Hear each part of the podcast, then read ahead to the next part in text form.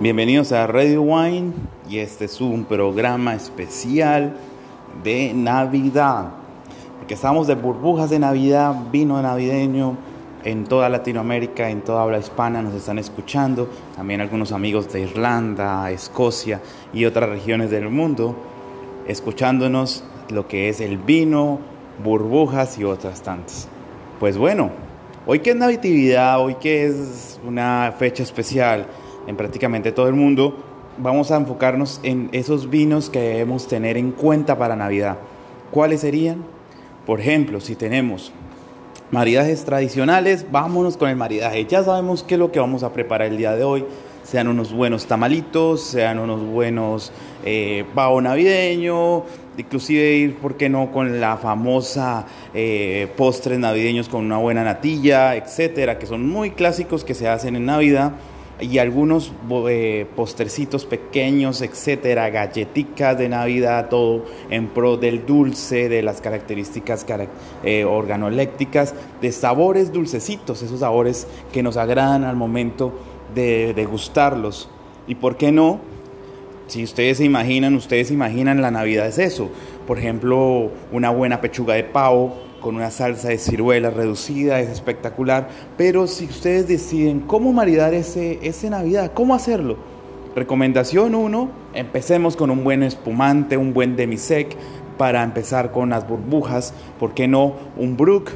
pero con opciones diferentes como un prosecco italiano que tiene muy buena acidez, pasando por un eh, cava española, ¿por qué no?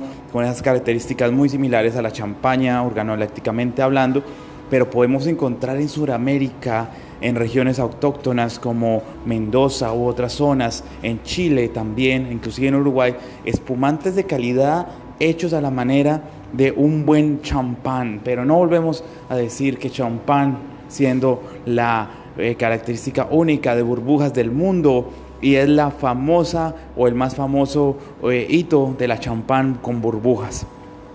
Recomendado para iniciar la cena, una buena champaña, un buen burbujeante, un buen espumante y luego terminar, ¿por qué no?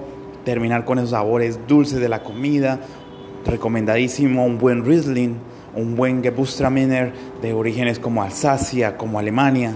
Eh, váyanse por ahí, buenos blancos. Pero si me sencillez y me gusto ya es un buen tinto, ¿por qué no irse con características de acidez y de sabores, sabores eh, característicos de un buen Pinot Noir? salten a un Carmener chileno, si tienen esas características especiadas, un californiano podría no, porque no, un Pinot Noir de carneros, un Pinot Noir que característico de todas estas regiones únicas.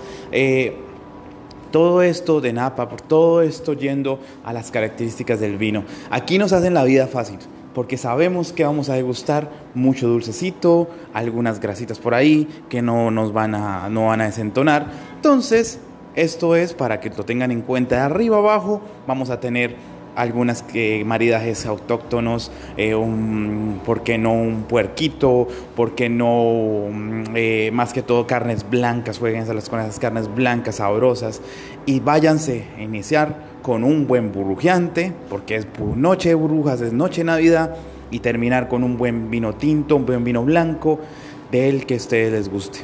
Ya saben, esto es Radio Wine, ya me saben que me pueden encontrar en redes sociales como arroba H, John F. Sommelier en Twitter y arroba Prieto Vino en Instagram. Radio Wine, especial de Navidad, podcast, Radio Wine y nos encuentran en Google Podcast y en otras plataformas. Radio Wine arriba y feliz Navidad.